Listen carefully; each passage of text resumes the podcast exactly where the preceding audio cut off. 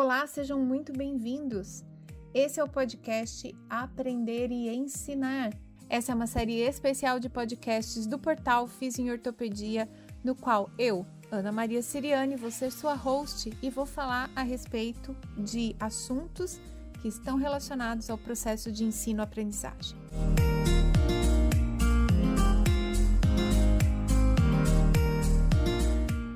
Você é estudante, professor ou você é um profissional de saúde que precisa continuar estudando para se manter atualizado.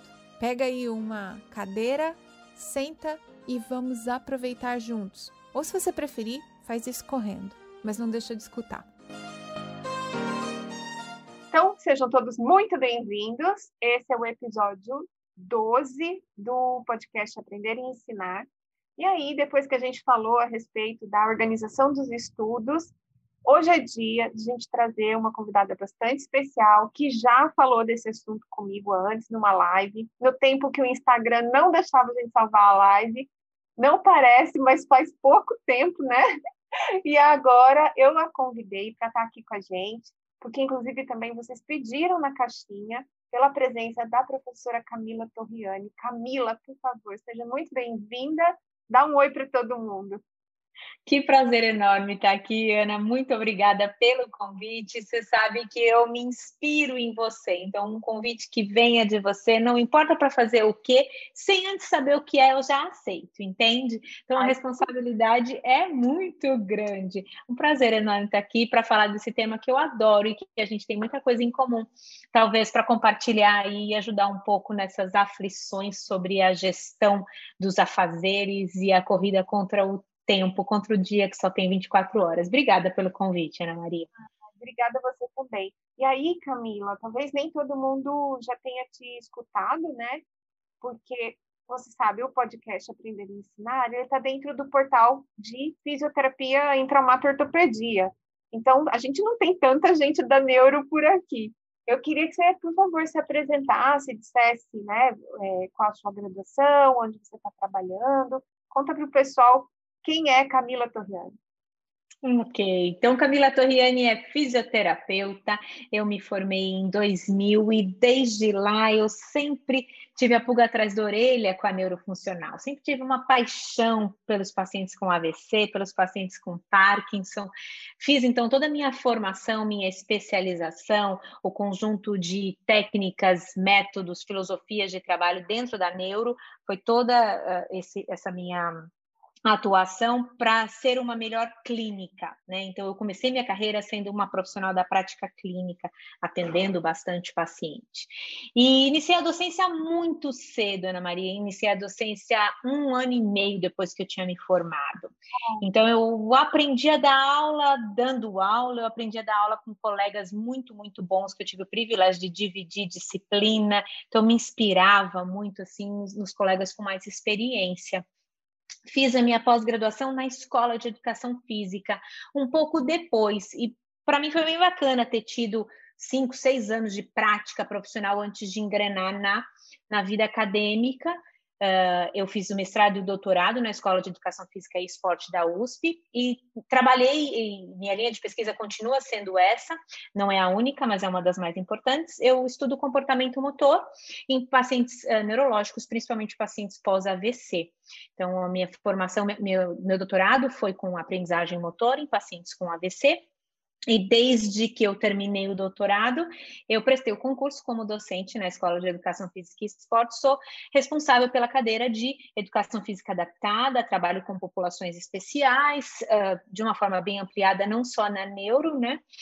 E, e tenho me aventurado agora com a linha de pesquisa de mensuração de atividade física em pacientes neurológicos, é, mensuração do comportamento sedentário. Então, é isso que eu estudo e que eu faço uh, dentro da neurofuncional, com um pezinho na educação física e um pezinho na fisioterapia, cada hora me, me dividindo aí nessas duas grandes áreas. E para quem está achando que a professora Camila é muito versátil, vocês não têm ideia dessa versatilidade, porque ela realmente consegue falar de coisas que ajudam a gente em várias áreas. Eu mesma eh, tive o privilégio de assistir a a sua masterclass de, de neuroplasticidade e qualquer pessoa que tivesse assistido se beneficiaria né, daquele conhecimento. Então, a professora Camila está sempre trazendo coisas é, legais, importantes para todos nós. Quem ainda não conhece o perfil dela é arroba Camila Torriani, não tem nem ponto, nem nada. É só ir lá, tá no Instagram também, sigam ela, conheçam mais o trabalho, tem muita coisa interessante por lá, vale a pena. E aí, Camila, me fala, quando foi que você sentiu a água bater embaixo do quê? E aí você falou assim, não, agora eu preciso dar um jeito de organizar a vida. E, e como é que foi esse momento? Assim, eu, eu também tive esse momento, né? A hora que a gente começa a volumar nas, nas atividades, nas tarefas. Como foi isso para você? Você sabe, Ana, que durante a pós-graduação, eu fiz o mestrado e o doutorado, e como eu fiz, entrei no mestrado, fiz o doutorado direto e defendi, eu fiz tudo em seis anos foi assim, eh, como compactou, né? Foi bem rápido. E durante esse período da pós-graduação, eu devo ter, sem brincadeira, engordado e emagrecido uns 10 quilos umas quatro vezes. Deus me livre. E Deus me livre, é, é, bem isso. E era Deus me livre, eu sentia que era Deus me livre, mas eu via que eu é, colocava no meu corpo os reflexos da falta de gerenciamento, da falta de organização, de não ter as rédeas sobre a, a, as demandas de trabalho que eu tinha. Eu fiz pós-graduação, sendo docente em universidade particular, atendendo em consultório, trabalhando de fim de semana, e aquilo não era vida. E aquilo não era vida, eu nem sei, eu falo para o meu marido, eu nem sei como eu estou casada até hoje, como ele, como ele conseguiu vencer essa etapa. Então, e, e, não foi na pós-graduação que me deu o clique, não foi. Eu sofri, foi sofrido nesse aspecto. Eu conquistei muitas coisas boas, mas foi muito sofrido. E eu só fui perceber que as minhas tarefas nunca iam acabar, que a minha lista de tarefas eu nunca ia estar com ela zerada e que eu teria que eh, viver mais tranquila com relação a isso e aprender a gerenciar depois que eu entrei na USP como docente. E daí que eu achei que a minha vida ia tinha uma inocência, claro, por trás, né? Mas eu já estava tão cansada da pós-graduação, será que minha vida não... enganada, é isso, eu fui enganada. Agora, agora, agora acalmei, agora eu vou ter horário, agora minha vida vai...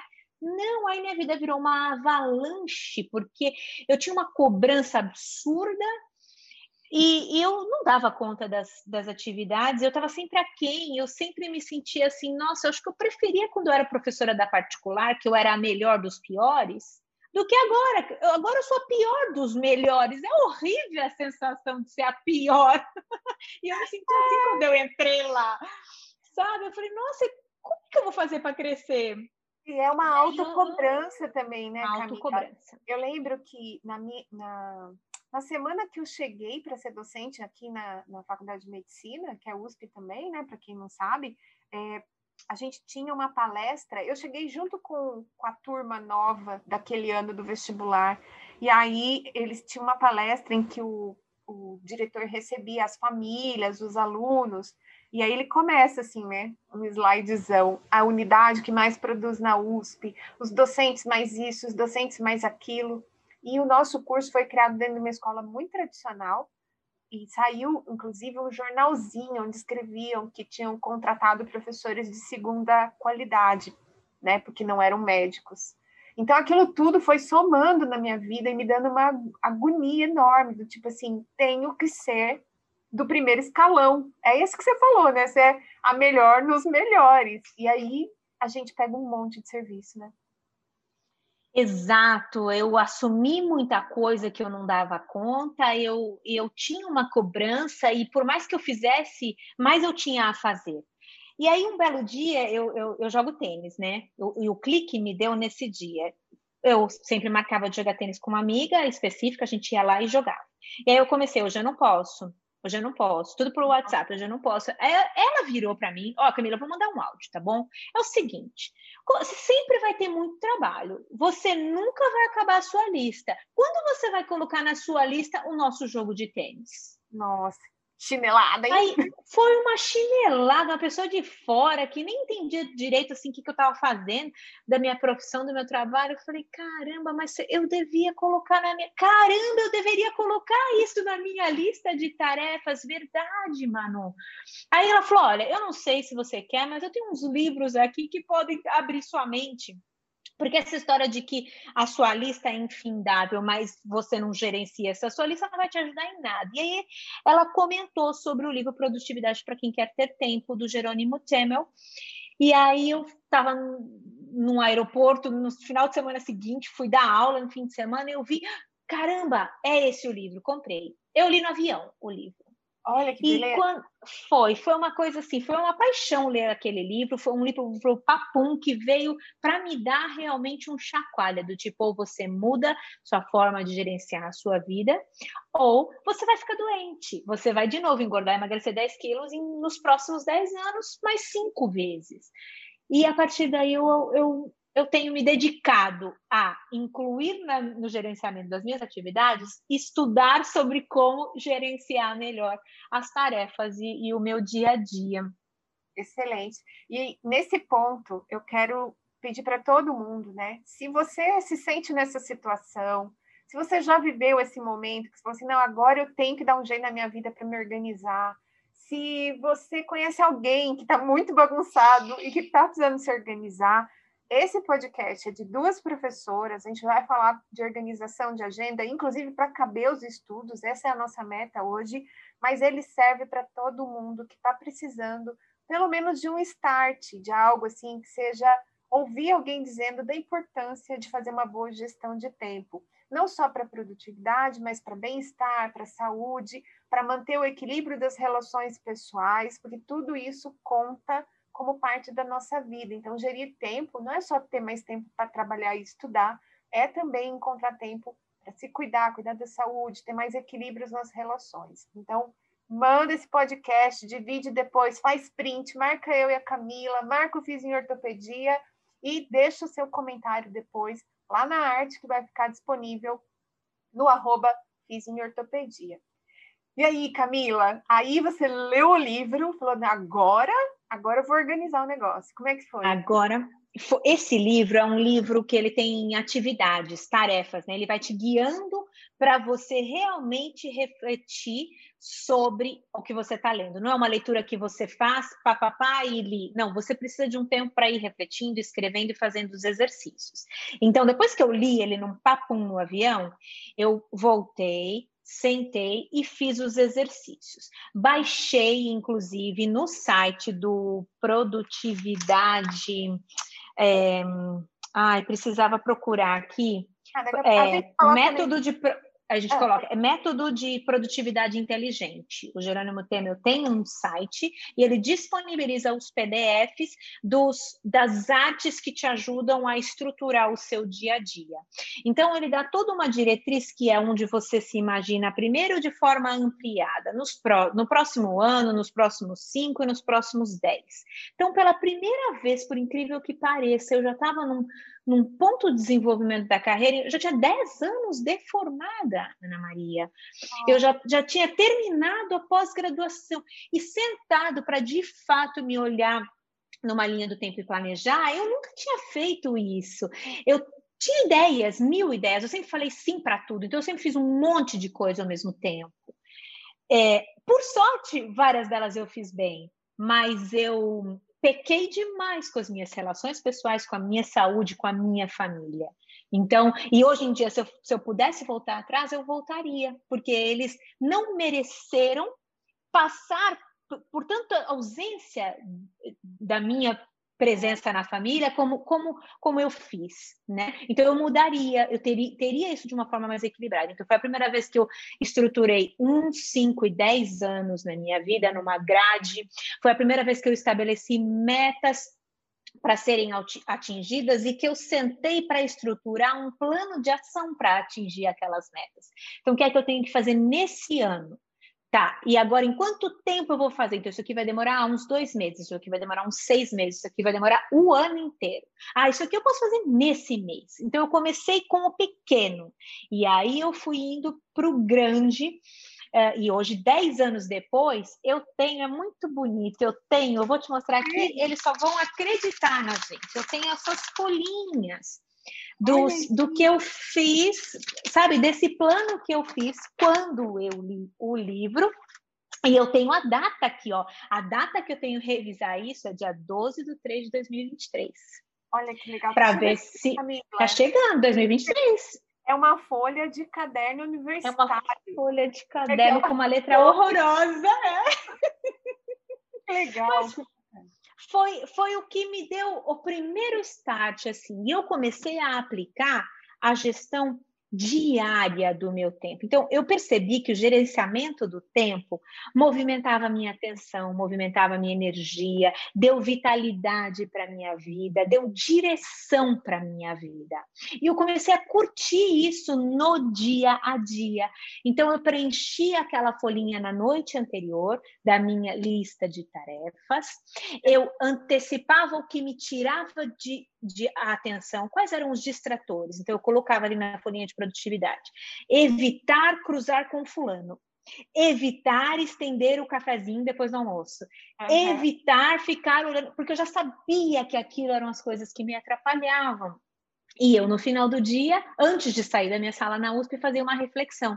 Quais que eu consegui? Quais metas eu atingi hoje? Quais tarefas eu não dei conta de fazer hoje? Por que, que eu não dei conta? E eu comecei a perceber, depois eu comecei a guardar essas folhas, eu guardei essas folhas por seis meses, mais ou menos, depois que eu joguei fora. Mas eu guardei porque eu comecei a olhar e olhar para trás as razões pelas quais eu não atingia as minhas tarefas diárias, e a maioria das vezes era porque eu estimava muito mal quanto tempo elas iam demorar. Essa, eu acho que essa é uma, é uma das grandes riquezas que esses métodos, né? Porque a gente vai falar um pouco mais, mas assim, tem método para fazer isso, tem um jeito, tem um procedimento, uma sequência de coisas. E acho que uma das melhores coisas é que é, você passa por um baita processo de autoconhecimento, né? Então, para todos os estudantes, é sempre assim: ah, tem um artigo para ler para aula. Ah, mas isso aí eu sento e leio em 20 minutos, né? Lê, mas não lê com a profundidade que precisa, por exemplo, para participar de um seminário ou para apresentar o seminário, né? E aí você começa, Camila, né? A gente começa assim a, a ver que a gente às vezes tem tarefas que a gente superestima, que acha que vai demorar para caramba e é rapidinho. Às vezes tem a hora do dia para fazer aquilo que é melhor. E às vezes tem tarefas que a gente acha que é super efetivo, que assim que vai fazer arrasar, acabar rapidinho e não é uma coisa que te exige muito. E você falou que você guarda as suas folhinhas, né? Eu tenho elas no caderno. Eu nunca imprimi as folhas do Jerônimo. Eu sempre fiz no caderno. Então eu escrevo o foco do dia, né? Uhum. As, as, cinco tarefas principais do dia. O que, que eu quero fazer de verdade hoje? O aprendizado do dia e depois os agradecimentos, que é uma coisa que eu acho super legal que ele pede para a gente fazer, né? É, mas aí eu fui mantendo no caderno, e é bacana porque várias vezes eu retorno, não só pelo autoconhecimento, mas pelos agradecimentos do dia. É muito gostoso ler de novo as coisas. É muito, é muito gostoso. Eu fiz essa, essa folhinha da produtividade imprimindo todos os dias por quase dois anos, Ana Maria. Ai, que legal. E foi, foi um processo muito legal de olhar que, por exemplo, eu, eu, eu, conheci, eu percebi para mim, eu rendo super de manhã, então eu comecei a acordar cedaço, 5 e 15, 5 e 20, antes, 6 e, 6 e pouco eu estava na USP.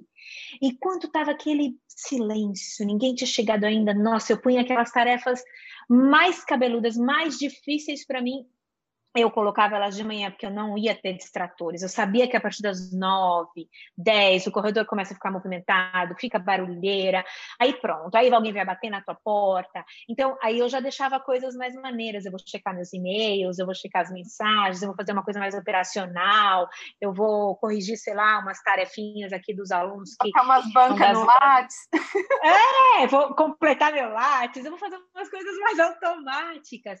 Então, eu aprendi isso e te, sinceramente te dizendo, eu incorporei isso. Então, hoje em dia, eu não faço mais a folhinha de produtividade dele, mas eu faço um, eu tenho um planner da semana.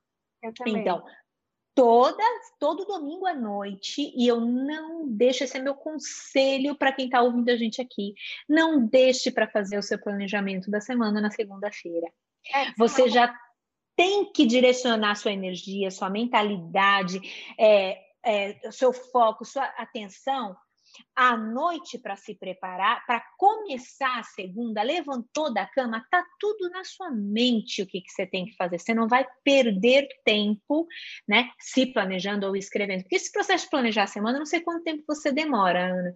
Eu demoro sei lá, uma meia hora, meia hora, 40 minutos, para olhar no celular todos os compromissos, para olhar na minha listinha de tarefas, para alocar tudo que já está marcado, para ver os buracos, daí eu tenho que ver os buracos que estão em branco, aí eu tenho que estimar o tempo das tarefas que estão na lista para caberem naqueles buracos.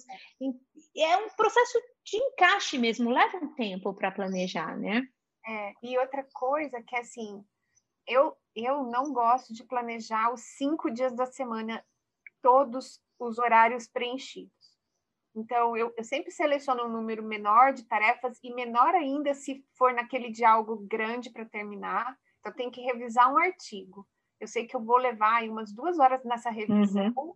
Então, em vez de fazer cinco tarefas no dia, eu vou fazer quatro, vou fazer três aí vai ter uma reunião no meio disso, eu já sei que eu vou perder mais um tanto. Então, às vezes, tem, às vezes tem dia que tem duas tarefas, às vezes tem dia que tem cinco tarefas, depende do tamanho da tarefa e do tanto de coisa que é fixo do dia que não tem como fugir, né? E a gente na faculdade tem muita coisa que não tem como fugir, como as pessoas têm, por exemplo, o horário que tem que levar o filho na escola, o horário que tem que buscar o filho na escola, vai, vai perder aquele tempo no deslocamento, ou tem que sentar para dar almoço, aquele horário não pode entrar na conta porque ele não existe de fato. E aí, Camila, nesse processo, eu aprendi a planejar bem o que eu quero mesmo, assim, bem entre segunda, terça e quarta. Isso é mais recente também para mim. Segunda, terça e quarta, eu espalho tudo que eu quero fazer na semana. E aí eu tenho a minha listinha de coisas que estão ali no radar para entrar, para fazer. Se eu conseguir fazer tudo que tinha que fazer segunda, terça e quarta, eu puxo dessa lista outras coisas. Se não, se deu qualquer zica, né? E essa é uma coisa muito legal da, da, do sistema de se organizar, é porque os dias são imprevisíveis para todas as pessoas no mundo. Então, às vezes, dá um problema, né? O aluno precisa de um socorro, um amigo precisa de um socorro, qualquer coisa. Aí você tem um dia lá na quinta, um horário na quinta, um horário na sexta, em que você pode carregar aquela atividade, ou você não ficou bem, né? Você não está tão bem disposto na terça-feira à tarde, se aborreceu, discutiu, teve uma DR, sei lá, né? O pessoal mais jovem adora ter DR, eu já pulei dessa fase que DR só me dá dor de cabeça e me atrapalha a produtividade. Eu, eu só relevo, só vou relevando. Estou nessa fase agora. Essa Mas, é a maturidade. É coisa, né, é. Camila? Assim, você consegue levar aquela atividade ali para frente. E uma coisa que eu queria deixar de mensagem para quem está ouvindo a gente também é que esse é mesmo um processo. Vocês viram a Camila falando de dois anos, né?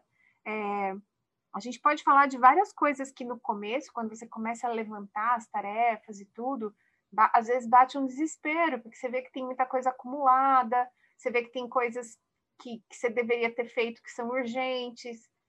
Então, uma, uma coisa que o Jerônimo sempre fala, que eu adoro, é primeiro piora, depois melhora. e é muito, é bem é isso. Muito isso. É bem muito isso. isso. Uhum. O começo do processo piora a coisa da gestão, de saber o que você tem para fazer, o quanto você tem para fazer, quanto tempo você demora. Você fala assim, gente, eu nunca vou dar conta, você fica desesperado. Mas depois você vai, você vai se organizando aos pouquinhos, vai vendo que. E aí vai também sobrando mais energia, né, Camila? É Sem legal. dúvida. Uma coisa que, que também mudou muito e que no começo eu errava demais, e essa é uma outra dica, é que eu tenho que incluir nesse planejamento da semana tudo, simplesmente tudo. Então, essa coisa de do, do, eu quero fazer as unhas uma vez por semana. Pô, demora uma hora e meia para eu fazer minha unha eu mesma. E vai ter que estar tá lá, porque uma hora e meia eu vou, vou, vou, vou ter que dedicar essa uma hora e meia de qual dia? Os dias que eu tenho que levar o Arthur na escola ou buscá-lo na escola. Ah, daí ele tem um aniversário no sábado, então eu vou ter que comprar o presente do amiguinho. Quando que eu vou comprar esse presente? Quando que eu vou ao supermercado? Quando que... Essas coisas começaram a entrar é, no planejamento da minha semana. Ana, chegou uma hora que eu estava tão quadrada assim, que meu marido zoava comigo. Ele falava: Você pode colocar aí no seu planner um, um horáriozinho para a gente poder ter uma conversa? Porque eu era assim, que eu tinha que seguir, e assim, até você ajustar, até você encontrar o meio termo, mas foi muito importante tentar ser bem rigorosa com a gestão do meu, das minhas atividades em função do tempo, para depois aprender também que eu posso ser flexível. Eu também gosto de deixar minha sexta-feira como tipo um coringa para as coisas importantes ali que eu não dei conta e que a semana ainda está valendo, eu ainda consigo incluir lá. É, tem uma outra coisa que o Jerônimo fala, Ana, que é ocupar-se não é produzir. E eu, eu, eu só aprendi isso também depois da leitura desse livro, porque eu estava sempre fazendo coisas. E eu achava que eu estava sempre trabalhando e ocupada, mas eu não estava de fato produzindo nada, porque eu estava ou remediando coisas muito atrasadas ou aceitando a urgência dos outros como sendo minhas urgências. Então, minha dica para as pessoas que nos ouvem é: se você não tem agenda, você vira a agenda do outro. É. Não, não queira ser a agenda do outro, é. porque para você ter um plano de ação para a sua vida e querer chegar em algum lugar, você tem que tomar as rédeas dela. Você tem que saber para onde você quer ir. E isso a gente faz no dia a dia. Então, é gerenciando realmente a semana que, e olhando para trás e vendo, isso aqui me colocou um pouquinho mais perto de onde eu quero estar ou não. E se você ficar aceitando as, as ofertas, os convites, os pedidos dos outros toda hora, você vai se afastar dos, sua, dos seus desejos. Né? E, e, e conectando só com um estudo isso, Ana, os, os meninos que nos ouvem aí, os, os alunos, os acadêmicos, os profissionais, eles precisam incluir a atualização profissional, o estudo, a leitura nessa nessa essa organização da semana. Porque se você esperar abrir uma brechinha para ler um livro, esperar abrir uma brechinha para ler aquele artigo, não vai abrir uma brechinha. Não, pelo contrário, né? Porque a vida ela, ela vai mesmo te ocupando de uma série de, de atribuições. Quanto mais pessoas você convive, ou gerencia, ou se relaciona, mais exigências é, e mais ocupação você tem. Então, é isso. Se você esperar abrir uma brecha, é, eu lembro muito também, sabe de quem? Do, do Christian Barbosa nessa hora que ele conta que na fase pior do burnout dele, que ele ficou doente, né? Que nem foi bem um burnout, não foi, não foi nem saúde mental, ele, ele ficou mal de saúde física mesmo. E aí, na, na pior fase dele, ele teve que agendar, escrever na agenda dele um horário dele com ele mesmo, né? Que era para ele jogar tênis também por acaso. Então, assim, isso, isso é uma realidade, gente, na sua vida, na vida de pessoas bem-sucedidas, mas também e principalmente na vida de pessoas que não são bem-sucedidas, porque a gente se ocupa, mas não está criando coisas para as quais a gente vê importância, significado, que vão melhorar a nossa qualidade de vida, que vão melhorar a, a nossa educação, né, que vão botar a gente à frente no mercado de trabalho. Então, é, é muito como exercício também. Vocês sabem disso. Se você não colocar o exercício como uma coisa da agenda para fazer e aquele tempo está guardado para aquilo, as coisas não saem mesmo, né? Essa é a realidade. E para a gente aprender a priorizar as tarefas, é, você tem então essa meta de vida de curto, de médio e de longo, mas você tem que ter a ciência do que, que é importante, do que, que é urgente, do que, que é necessário. E essa, essa importância versus a urgência te ajuda a definir se uma tarefa ela é importante, mas ela não é urgente. Você pode planejá-la para a semana que vem.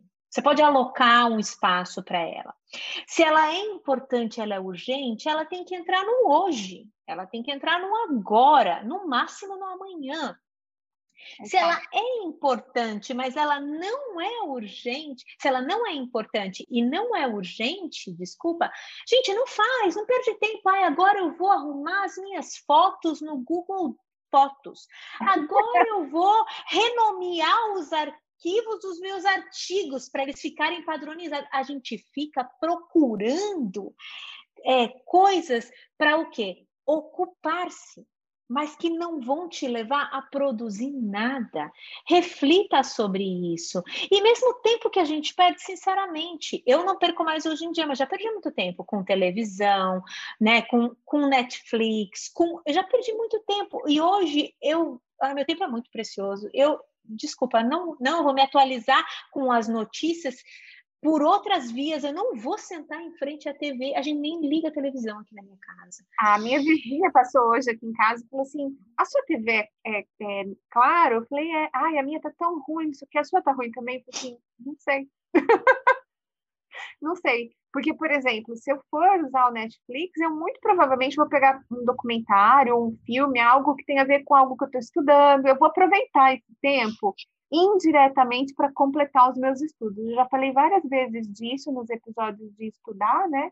A coisa do efeito de imersão. Então, eu estou estudando a respeito de hábitos e tudo mais. Vou assistir lá o filme do, se eu não estou enganado, do, do, Jordan, né? Do Jordan, que fala de como ele construiu uma carreira de sucesso, como é que ele era super disciplinado uhum. e tal. Ou seja, eu vou, eu vou usar esse tempo de alguma maneira para relaxar, para me divertir, mas inteligentemente com informações que vão me permitir ter assunto para live, me permitir ter assunto para conversar com os amigos. Então, também não fico na TV mais, Camila. É.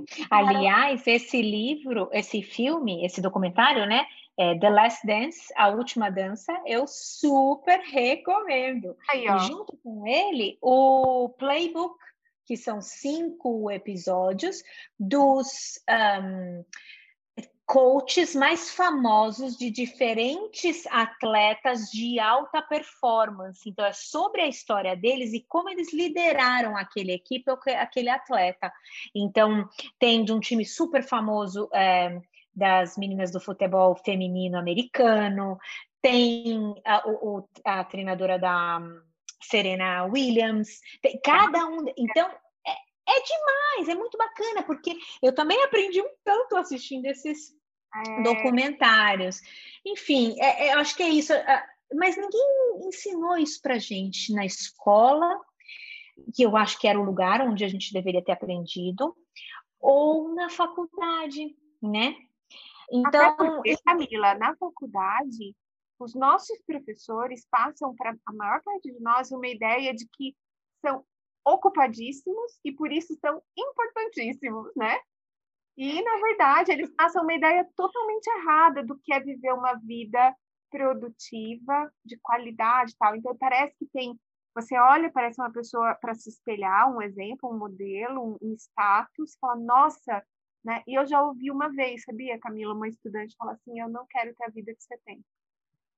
É triste, né? Olha isso, é que triste. depoimento ah, não, Ana, é muito compromisso, é muita responsabilidade, é muito trabalho, eu só vejo você correndo, vejo você tirar férias, eu não quero ter a vida que você tem. É muito sério isso, é para é a gente refletir mesmo, Sim. sem dúvida.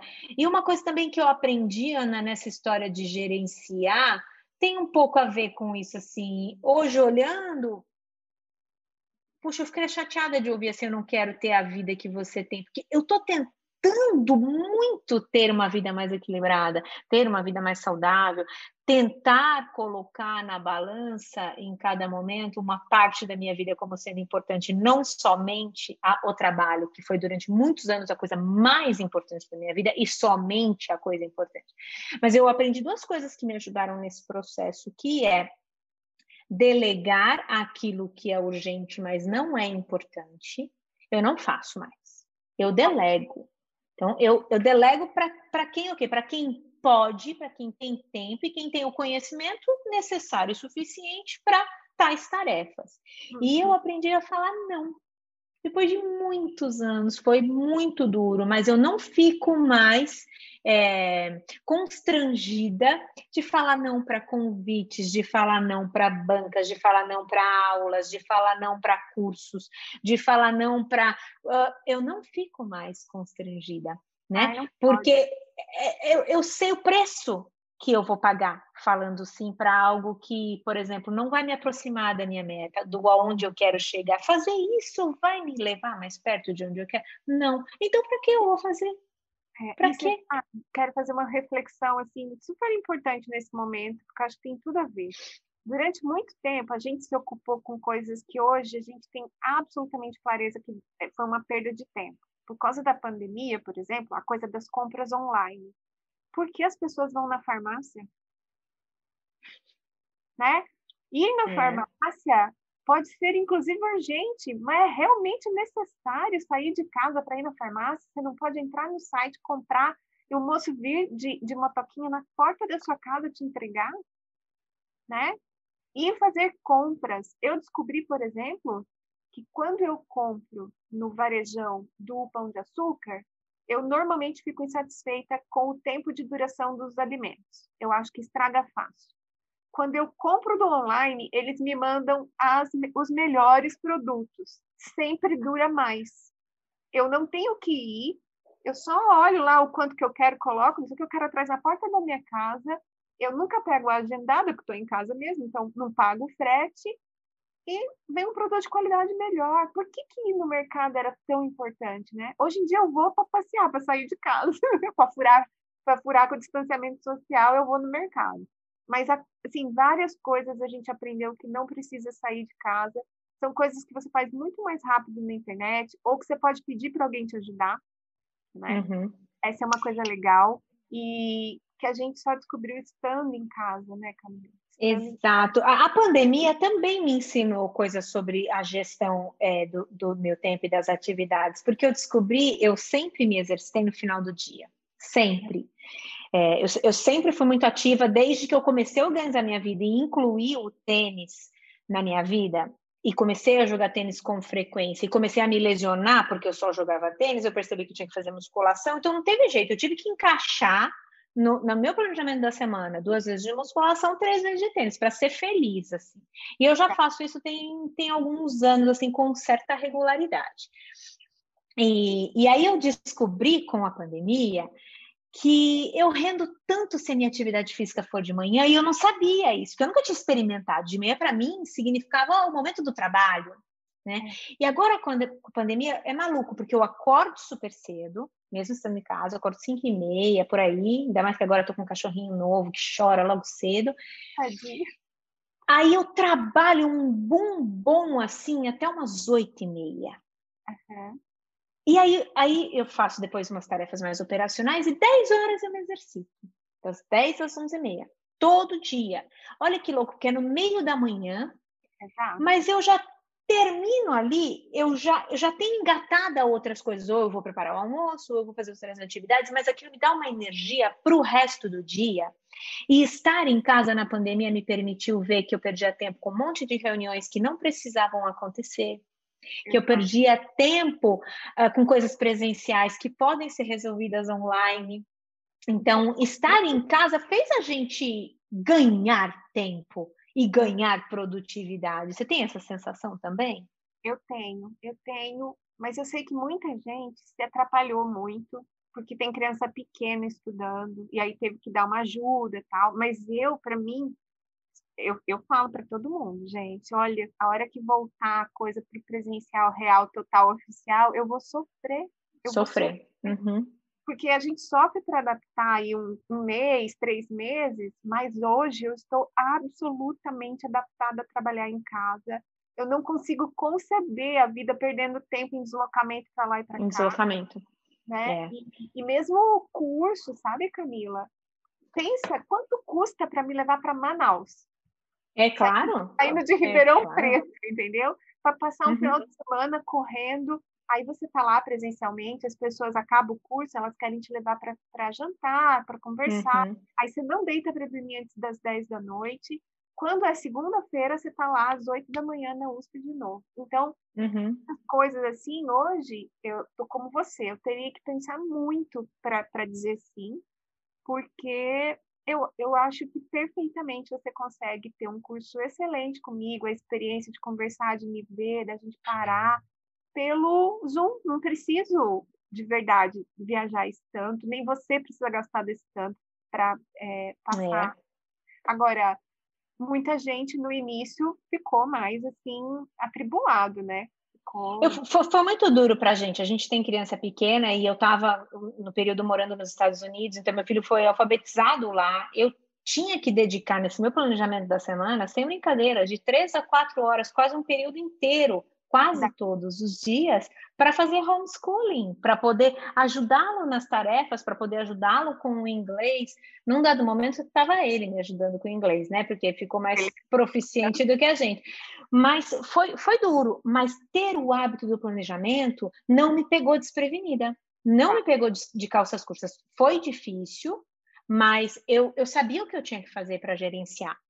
Eu queria falar uma coisa, Ana, que é uma dica de leitura que tem a ver com esse negócio de perder tempo, que é o livro Administração da Vida Científica do professor Gilson Volpato. Eu, a gente não pode assim deixar de mencionar esse, esse grande professor e que tem, deixou um legado e tem um legado super bonito de livros e esse é um dos livros que eu gosto muito. Ele, em um dos capítulos ele coloca assim: aonde a gente desperdiça tempo? Né? Aí ele coloca: você desperdiça tempo procurando coisas que estão perdidas. Você desperdiça tempo redigindo e lendo documentos que não são importantes, enviando informações detalhadas demais num e-mail, discutindo com pessoas intransigentes, conversando com gente enrolada que demora para se fazer entender, atendendo pessoas em horários errados, quando você não tem o tempo dedicado especificamente para atender os teus alunos, os teus clientes, os teus pacientes, lendo documentos equivocados, lendo artigos de baixa qualidade. Olha isso, não, não perca tempo com isso. Discutindo questões que você não tem autonomia para tomar decisão. Para que, que você vai perder tempo com isso? Ampliando o horário do cafezinho, lendo e-mails muito compridos, lendo spam, alertando para detalhes irrelevantes, esticando reuniões que podem ser mais curtas, uh, viajando excessivamente ou ficando muito tempo no trânsito para chegar ao seu trabalho, sendo interrompido no meio das suas atividades e esperando pessoas que estão atrasadas para reuniões. Ele ainda faz uma série de outras assumindo compromissos por não saber dizer não, Olha isso, é por falta de objetividade, não é? Falta de objetividade, falta de organização, não tendo backup dos seus materiais. Se quem está ouvindo a gente fizer uma lista de onde a gente perde tempo e a gente perde tempo com isso, você consegue criar estratégias para tentar se desvencilhar de alguns desses dessas é, armadilhas, né? Algumas a gente ainda cai até hoje, mas se você se livrar de metade dessa lista, vai te sobrar mais tempo para alocar as suas coisas importantes. Então, eu queria deixar como sugestão de leitura para os nossos ouvintes aqui do podcast a, a, a, administração da vida científica do professor Gilson.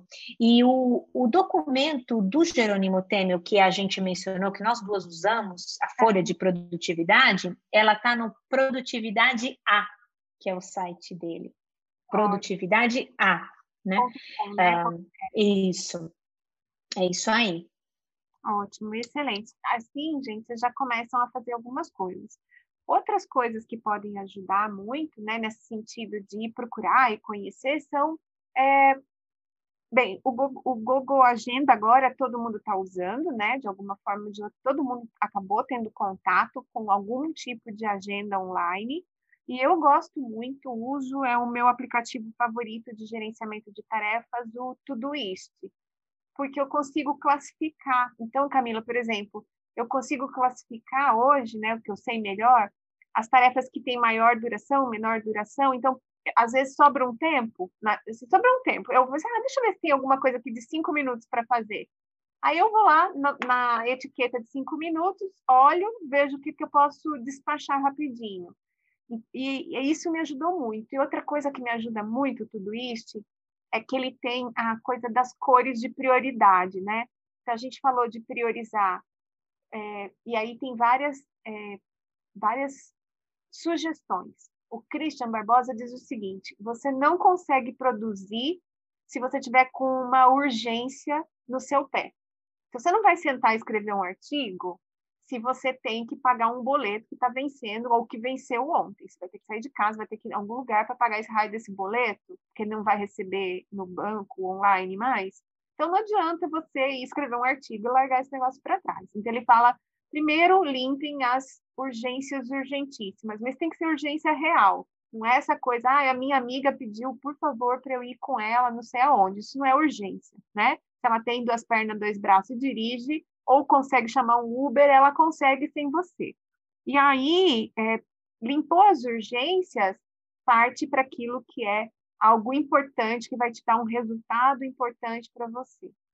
E por último, as coisas que são mais circunstanciais, do tipo compra, uma coisa que você faz, mas qualquer pessoa poderia fazer no seu lugar. E uma coisa muito legal também que o Christian fala, eu acho que o Jerônimo também fala, que é a troca, né? Então, dentro de casa, a sua mulher fala assim, ah, você, já que você está voltando do trabalho, você pode passar no céu onde pegar não sei o quê? Posso, mas você vai ter que fazer não sei o quê para mim. Né? Você troca a tarefa. Ó, eu posso, mas você vai chegando e vai deixando adiantado isso e isso que eu estou precisando. Então, troquem, troquem coisas também com as pessoas de dentro de casa, porque como a gente está convivendo muito com quem está dentro de casa, acho que essa é uma, uma dica excelente. Você está na rua, facilita, faz parte, ajudar, né? Mas troca, pede para a pessoa fazer uma outra coisa. Então, hoje, você é que lê para o Gabriel para dormir, sei lá, qualquer coisa, ah. né? Essa é uma outra legal. E aí, o, o Todoist, é, você pode carregar tudo que você tem que fazer lá e colocar as bolinhas de prioridade. Então, às vezes, mesmo na semana, quando eu tenho aqueles horários que vão caber outras coisas, eu olho lá coisas que eu posso adiantar. Então, eles são prioridade, porque logo em seguida é, é para a semana que vem, ou qualquer coisa assim. E eu adoro, Camila, não sei você. Não tem nada que me deixa mais feliz do que entregar as coisas antes do prazo. É uma sensação tão boa, é tão gostoso terminar antes do prazo, ver as pessoas se matando, né? Agora, com a progressão da carreira, eu não sei se eu vou passar por isso. Acho que não. É, acho que não. Acho que a gente vai acabar enviando no final do prazo é, mesmo. É, Mas a sensação de alívio, de fazer um tique aqui no planner, é, é, é, deliciosa mesmo, né? É delicioso. É delicioso, às vezes, se adiantar uma coisa que estava para o dia seguinte. Você fala, deixa eu fazer já, porque eu estou com essa brechinha de tempo aqui. Nossa, já adiantei né, o, o dia. Sabe, Ana, eu, eu, eu, eu tenho uma outra dica, desculpa te interromper, mas ela também mudou muito a gestão do meu tempo, que foi é, entender que eu, eu, eu só consigo mudar a mim mesma. Uhum. Então, eu só consigo implementar as mudanças relacionadas à, à gestão da minha vida. E eu parei de querer mudar o outro, de mudar os meus alunos, de querer ensinar os meus alunos como fazerem, de mudar o meu marido. Ou... Não. Eu comecei a tomar as rédeas da organização da minha vida e eu percebi que isso se refletiu no meu entorno. Os meus alunos hoje em dia, eles são, eles funcionam absolutamente de uma forma sincrônica, sinérgica com a minha forma de trabalhar. Ninguém escreve e-mail com comprido, ninguém, ninguém, ninguém manda áudio em WhatsApp, ninguém, a gente não se comunica mais por WhatsApp. O, a minha dica aqui para vocês, eu não sei, para mim mudou a gestão, foi conhecer o Slack, S-L-A-C-K, Slack, Ana Maria Siriani. Esse eu não conheço. Parei com grupos de WhatsApp. Parei. A gente não funciona mais nos grupos de WhatsApp. A gente funciona no Slack. O Slack tem canais. Os canais, eu tenho eu tenho, eu aprendi lá na USC, né, na Califórnia, quando eu estava lá no passado. Então eu tenho vários grandes grupos. Eu tenho o um grupo de lá, do laboratório de lá, eu tenho o meu grupo do laboratório daqui, eu tenho ah, algumas interações com outros professores que a gente criou um canal específico. E dentro deste uh, grande grupo, eu tenho os assuntos e as pessoas relacionadas ali dentro. Então, são redes de comunicação igual o WhatsApp, é. mas eles estão separados por é, grandes temas de onde essas pessoas são e o que eles estão fazendo, e eu coloco as pessoas que eu quero lá dentro. Eu tenho canais privados dentro e canais abertos. Então, eu tenho lá meu grupo GP Neuro. Aí, dentro do GP Neuro, a gente tem todos os projetos que a gente faz e os alunos alocados dentro desses projetos. Então, quando eu quero me comunicar com o projeto curso de orientações AVC, eu entro lá e vai chegar essa mensagem para quem está envolvido com o curso de orientações AVC. Não vai chegar para todo mundo, não vai apitar no meu WhatsApp, não tem notificação. No WhatsApp, eu tenho mais essas coisas dos grupos de tênis, da família, agora ficou um pouquinho mais leve, não ficou aquela, aquela pressão, aquela coisa horrível do WhatsApp, mesmo porque eu não tenho notificação ligada nem no WhatsApp e nem no Slack. Mas aí eu abro o Slack quando eu quero no meu computador e vejo. E fecho. Então, eu posso passar o dia todo sem ver. Ninguém vai morrer, porque os projetos não são urgência urgentíssima. No dia seguinte, eu abro o Slack de novo e aí eu posso olhar lá por canais. Então, para mim, funcionou muito. Eu consigo anexar arquivos, eu consigo conectar ele com o Dropbox, conectar com o Google Drive, conectar ah, com o Zoom. É isso aí, tô gostando já. Tá? Você conecta com tudo que você usa. Então tá lá dentro. Ah, minha vida mudou com essa coisa de eliminar um pouco o WhatsApp. Eu peguei uma birra do WhatsApp, assim. essa... Porque é, é, aquela urgência. A pessoa tem urgência da tua resposta, ela te manda um e-mail, ela te manda um áudio no WhatsApp e ela te manda uma mensagem. Gente, para! Entendeu? Para com isso, né? Não, isso, isso não faz bem, né? Enfim. Dá uma, uma, uma sensação de que você está devendo alguma coisa, assim, e é super urgente, né? E às vezes não é mesmo. Mas você sabe que uma coisa que eu fiz com, assim, eu, eu tomei para mim que eu não iria tirar a visualização de lido do WhatsApp. Porque eu acho que as pessoas precisam aprender a lidar com a realidade da vida, que é li e não quero te responder agora, né? Ninguém nunca morreu com isso antes, gente. Chegava telegrama em casa, você abria, lia, era urgente, porque telegrama só mandava quando era urgente. É. Chegava, li, mas não precisa sair correndo nesse minuto responder.